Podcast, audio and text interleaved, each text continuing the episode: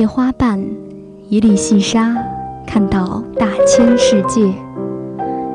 一杯清茶，一段小曲，品茗书香境地。一首小诗，几句真言，领略人世百。选择自己喜欢的，喜欢自己选择的。相关阅读，阅读相关，让声音更好听，让耳朵更乐意。选择读书吧，一起读书吧。Are you ready? Let's go.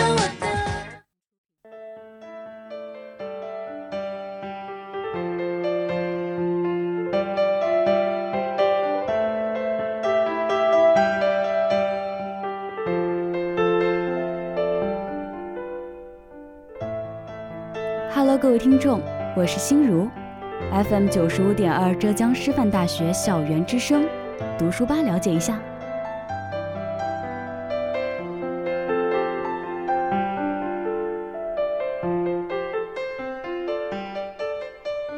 一个延续了周一炎热的周二，气温直指四十度。不过高温是我们无法控制的，但是俗话说，心静自然凉。那么，不如我们静下心来读书吧。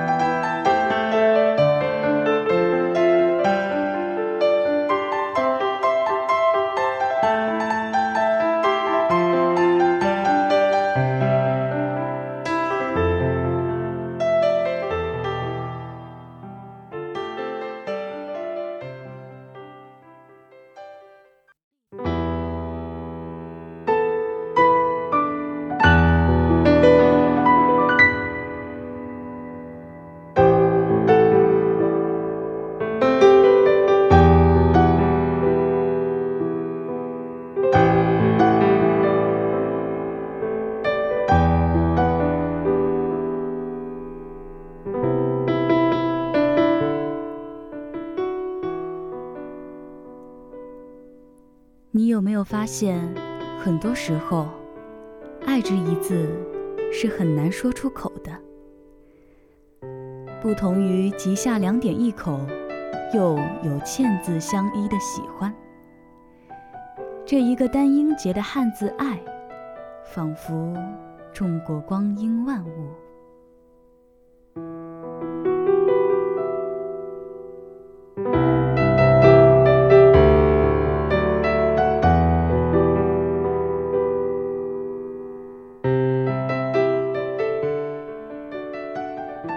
实，爱有很多种性质，它有时候很强大，有韧性。比如母亲对孩子，爱源源不断的输出，永不干涸。但它有时候又很脆弱，如情人间心存了猜疑，单薄而淡薄。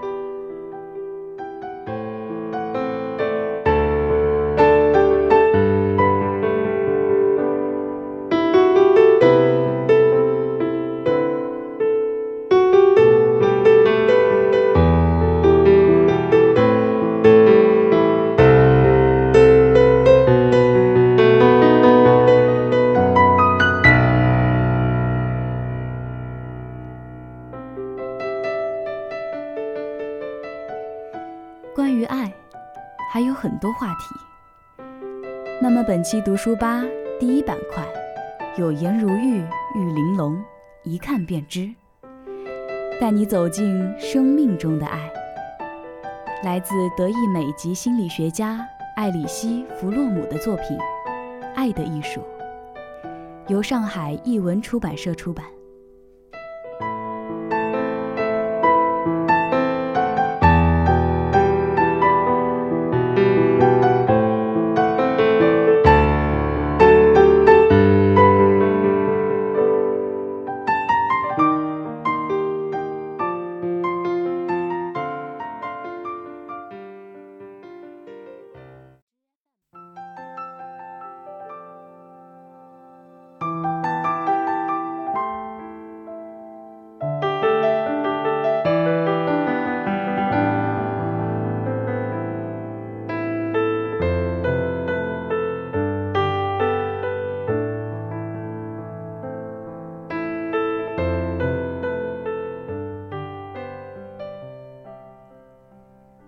许多人都应该有过因为得不到足够的关注而难过的感受。那时，我们会谈起存在感，一种出于本能追逐的价值。一个人最能感觉到存在，大抵是在与他人发生联系的时候。人是社会关系的总和，关系印证了人的存在，而林林种种的关系，归根结底最重要的，不过那些生命中的爱。弗洛姆《爱的艺术》讲的就是生命中爱的本质，以及一个人如何去爱的艺术。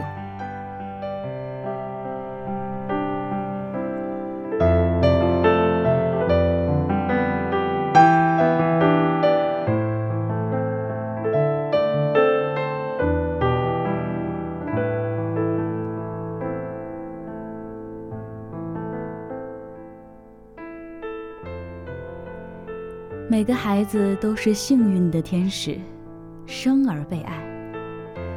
我们的一举一动、一颦一笑，都牵动着周围人的情绪。母亲总是说她爱你，你并没有做什么。其实你也不需要做些什么。得到母亲的爱，只需要你是她的孩子。因而母亲的爱是无条件的。同时，也是消极的。倘若你沉溺其中，产生依赖性的习惯，便容易陷入共生的病态。与之相反，父亲的爱却是有条件的。所谓“慈母严父”，相对于母爱来说，获得父亲的爱要困难得多。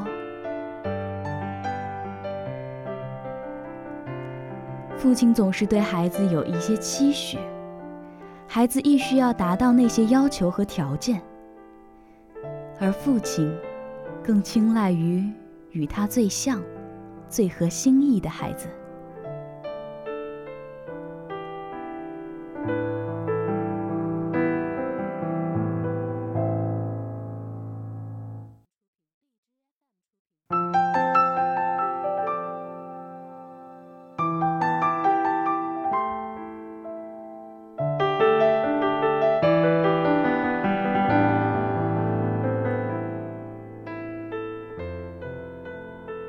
这种生而被爱，让我们获得了爱。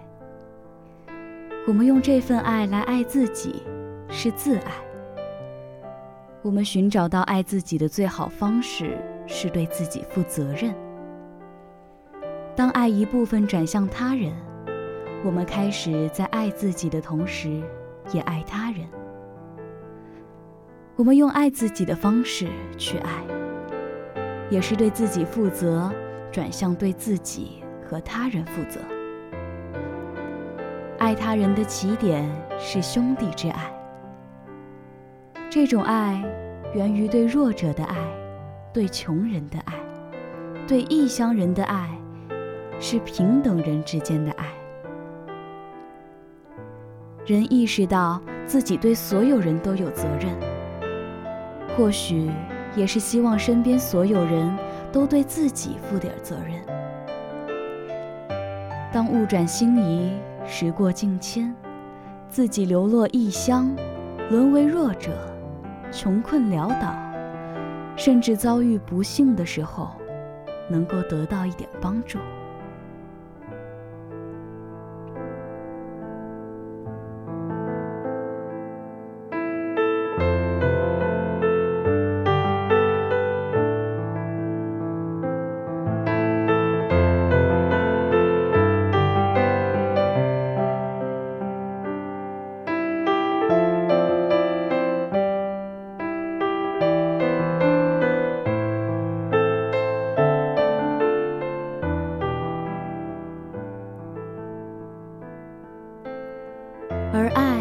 最独立、最成熟的表现方式，就是爱情。爱情需要一个人去给，却不一定得。给的前提条件是有所给和给得起。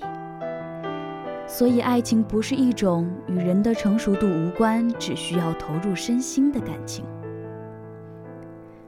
元好问《摸鱼儿·雁丘词》中一句：“问世间情为何物，直叫人生死相许，羁绊了几世人。”汤显祖《牡丹亭》：“情不知所起，而一往情深，赢得了多少回应？”历史前溯，我们听闻过许多对爱情的真挚礼赞，譬如《诗经·国风》：“既见君子，云胡不喜？执子之手，与子偕老。”书归情慢调的《花间词》《树玉词》：“玲珑骰子安红豆，入骨相思知不知？”此情无计可消除，才下眉头，却上心头。寻后来者有徐志摩、张爱玲、席慕容、张小娴，各式各样的爱情电影。接连刮起阵阵风，人群开始躁动。人与人连接的成本降低，爱情廉价泛滥，发生异化。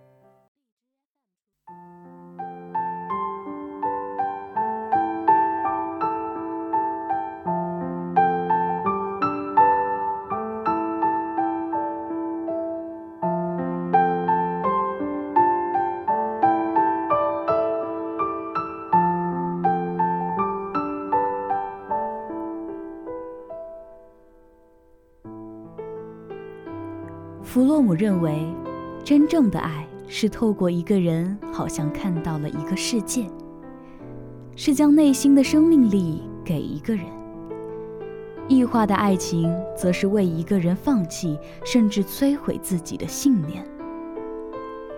成熟的爱是我需要你，因为我爱你；不成熟的爱和异化的爱，则是我爱你，因为我需要你。在异化的爱情里，两个人或许陷入施虐者和受虐者，一个愿打，一个愿挨的关系。双方身心俱疲，又不愿意逃脱，形成恶性循环。或许捆绑牵扯着太多道德、人情、金钱纠葛，而变得复杂。看重世俗多于眼前人，还有一种是灵犀笔下无辜的爱情，单恋成双的假装爱。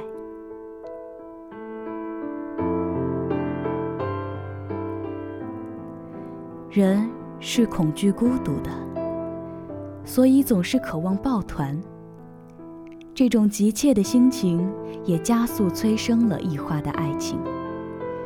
不成熟的人没来得及长大，没来得及想清楚，稀里糊涂地进入了一段关系，在关系中，又因为不会经营，莫名其妙地受了伤。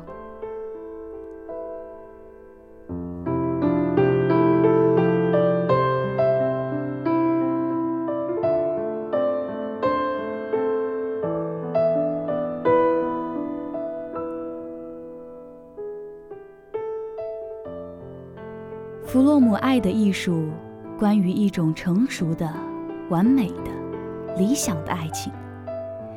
这种爱情很有深度，对人精神层次的要求是较高的。作为经典，这部哲学著作历久弥新，书中所述观点能借以分析，然而，并不适合全部借以对不成熟的爱情进行抨击。也不适合作为一段关系是否是爱情的衡量标准。听过许多道理，也不一定能过好人生。爱情愈纯粹，就愈简单明朗。而社会关系中的大多数，并不能跳出框架生活，也难以完全断绝外在因素的影响。现实爱情里难免掺点杂色，但弗洛姆爱的艺术仍然能为处在困境中或疑虑中的我们提供启发和指引。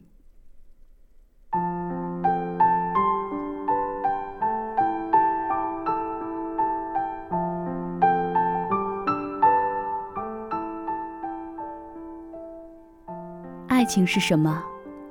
包括弗洛姆在内的许多人都有道理，但是没有人能下定义。好比梵高写给提奥的信：“每个人心里都有一团火，路过的人只看到烟。”但这也不是百分百确定的，因为不会所有人都看到火，也不会所有人。都看到烟。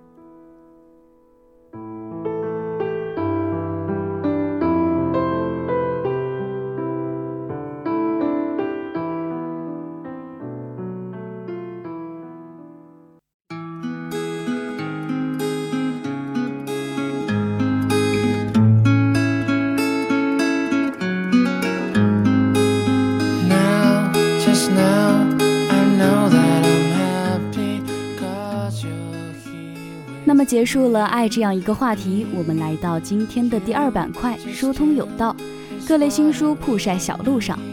本期节目给大家介绍的三本书分别是《小小小小的火》《粉末》《十七岁的轻骑兵》。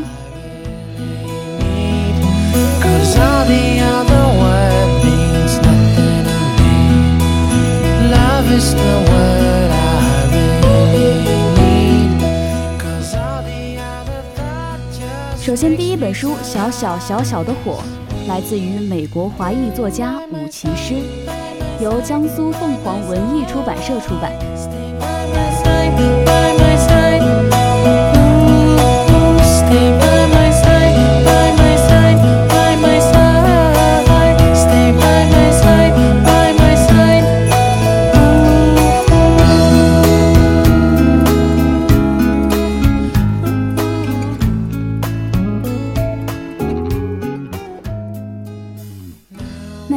天，一把小小小小的火烧掉了理查德森家的房子，所有人都觉得是他家的小女儿伊奇干的好事，而他却不见了踪影。与伊奇一起消失的还有理查德森家的房客，流浪艺术家米娅与他的女儿。他们曾无声地挑战了这个家庭笃信的真理：安稳美好的人生。必须经过一场严密的规划。他们的出现更是打破了伊奇身上的种种束缚。伊奇发现自己再也回不到过去的生活了。理查德森一家就像是千万户普通家庭的缩影。父母用各种规矩和期望保护孩子的同时，却忘了尝试和犯错、思考和自由是孩子的特权和天性，更忘了他们曾经。也是孩子。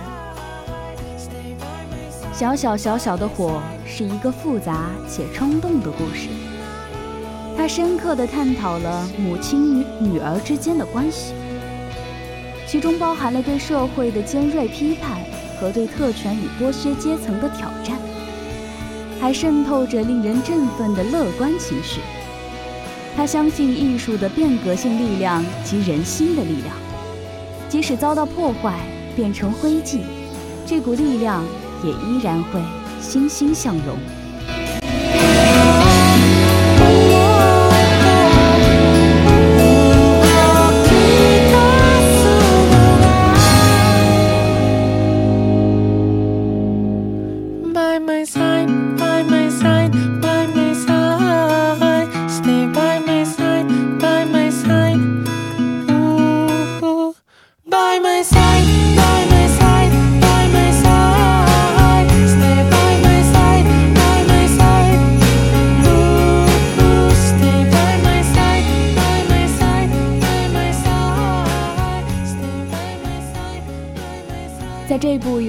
由美籍华裔作家武其诗所写的长篇小说中，有温柔的抚慰，也有懂得且共鸣的触动。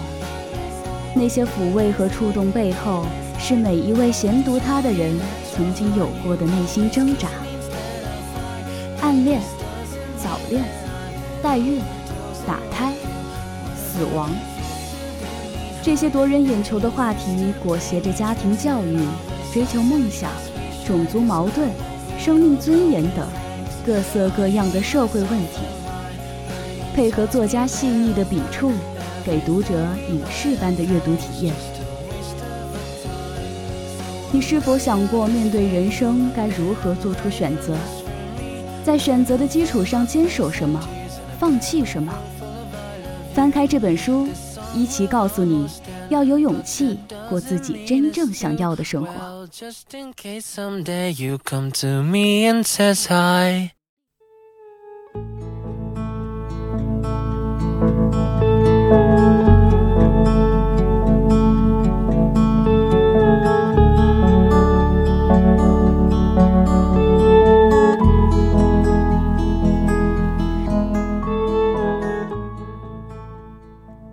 二本书《粉末》，作者张天翼，由新经典文化北京十月出版社出版。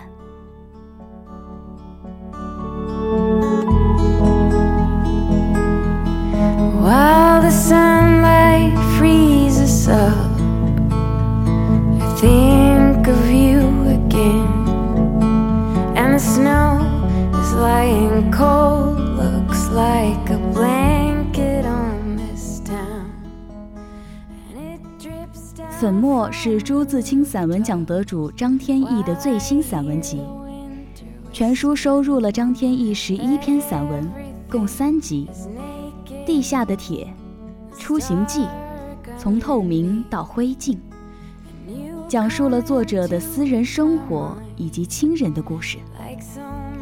其中，《租房记》描述了作者二十余年的租房史，《从透明到灰烬》。讲述了姥姥从家族权威到透明人，再到化为灰烬的过程。正如作者所言，那些关于亲人和故乡的回忆，是环绕着荆棘的果实，是我的珍宝，也令我痛苦。只有把它们讲出来，敷粉琢磨地画在纸上，我才感到我驯服了他们。达成共和，获得平静。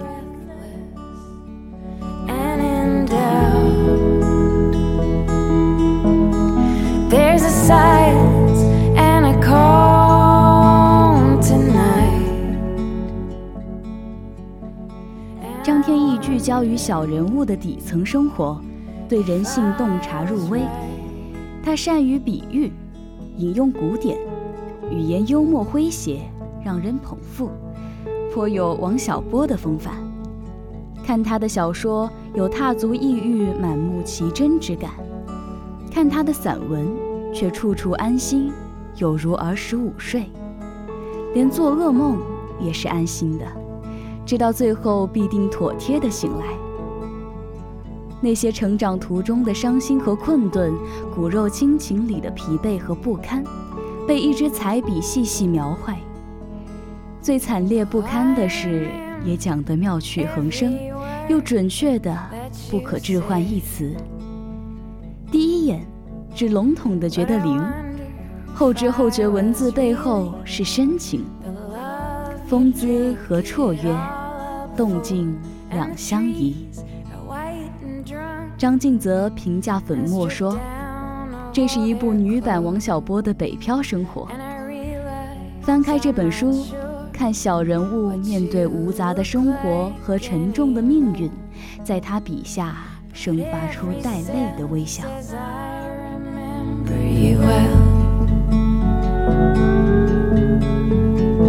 But it's been so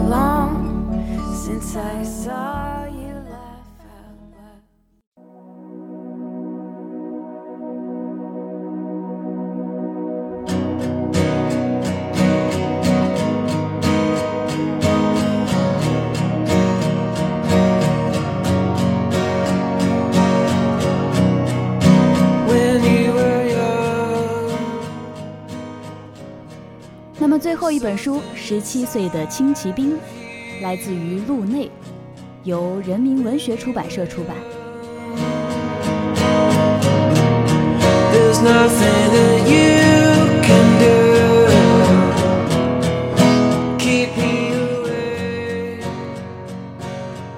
十七岁的轻骑兵是作家路内最新的作品。关于一个倒霉的化工技校里四十个没有名字、只有绰号的闹事少年，和那些停留在一九九零年代风一样的迷之女孩们的故事。小说延续了他追随三部曲的主人公陆小璐，故事也依旧发生在代城的化工厂。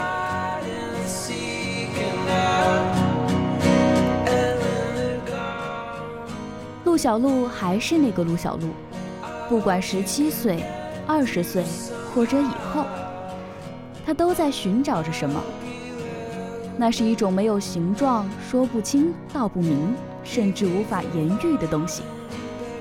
可以说那是爱，也可以说并不尽然是爱。他可能会为了在余生寻找这些而付出自己的生命，也可能会在某一天突然醒悟，停止。并且老死。作者用他驾轻就熟的调侃和嘲讽，追忆了十七岁的时光中有过的人物和故事，再现了十七岁特有的迷茫和别离，并用忽然的伤感来体贴那些特有的成长。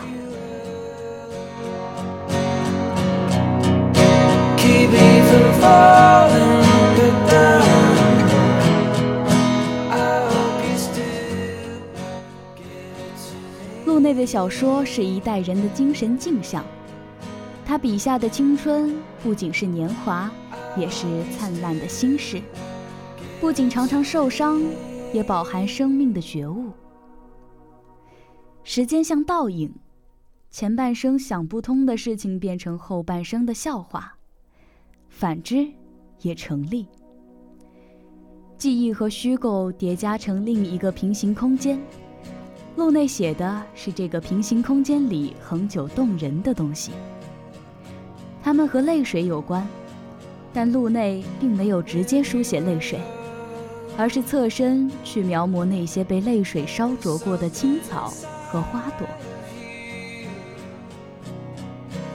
十七岁的轻骑兵满是少年人热闹的生命力。翻开这本书，到那个平行空间里的化工技校。去经历和成长吧。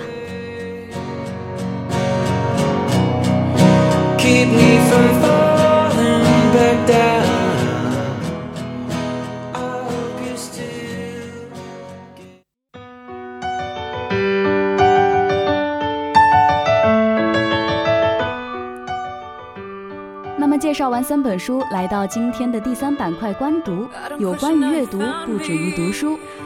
那么今天是五月十五号，还有五天就要五二零了。在此之前呢，就让我们来看一看那些花儿背后的传说故事。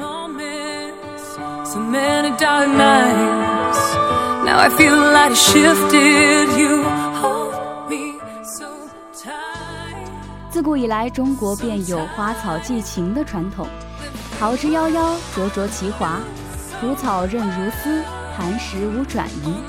鲜花香草赠美人，花草枝枝蔓蔓，缠缠绕绕地长在眼前，长进心里。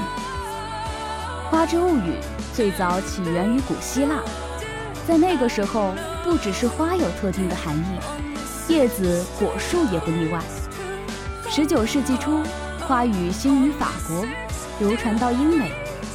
花语由作家创造出来，用于出版礼物书籍，供上流社会女性们闲暇时翻阅。花语真正流行是在法国皇室时期，贵族们将花语进行系统整理并编档，体现于园林建筑中。十九世纪中叶，人们比较内涵，在大庭广众下表达爱意是一件难为情的事情，所以恋人间赠送的花卉就成了爱情的使者。希腊神话里这样传颂。爱神出生时创造了玫瑰，因此玫瑰从那个时代起就成为了爱情的代名词。而百里香是海伦的眼泪，海伦与帕里斯的私奔惹来了特洛伊战争，特洛伊灭亡，帕里斯战死，海伦为爱人留下的眼泪幻化成百里香，百里香又名普罗旺斯的恩惠，在希腊语中象征着高贵和勇敢。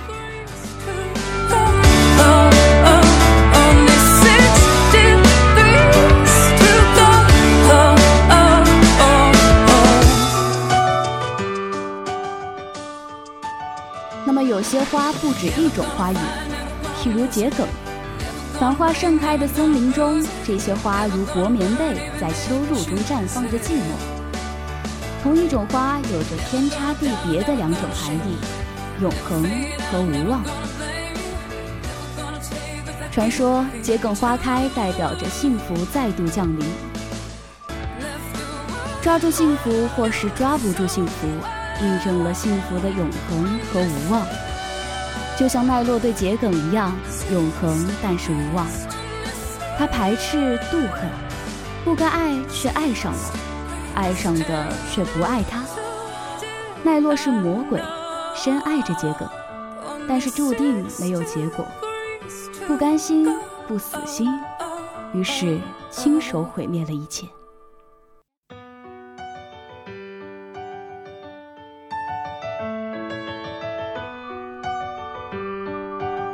佛经上记载的彼岸花，开一千年，落一千年，花叶永不相见。这是人间与冥界的连接，它是黄泉路上唯一的风景。红色的曼珠沙华，白色的曼陀罗华，代表两个极端。血红是忘川河边的接引，洁白是天堂路上的呼救。彼岸花是生生相惜。彼此思念，无法相见的悲恋。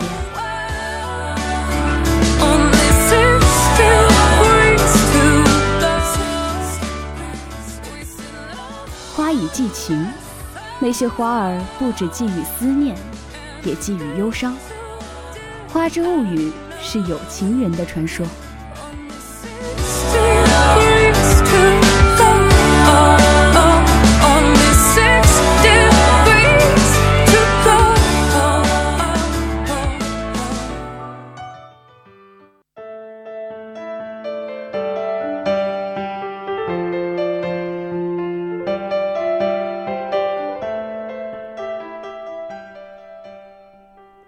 在阵阵花香之中，本期读书吧也接近尾声了。节目的最后，还是要带大家回顾一下今天节目的精彩内容。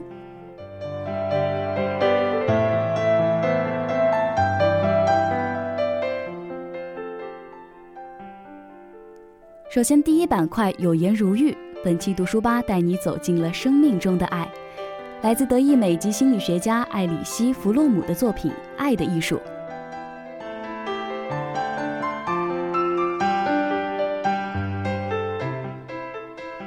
第二板块疏通有道，为大家介绍了小小小小的火，粉末，十七岁的轻骑兵。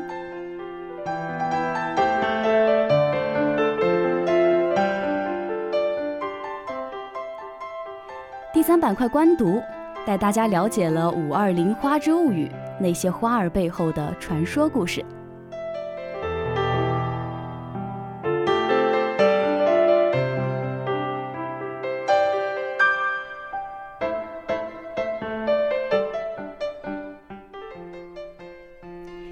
么今天读书吧的全部内容就已经播送完了。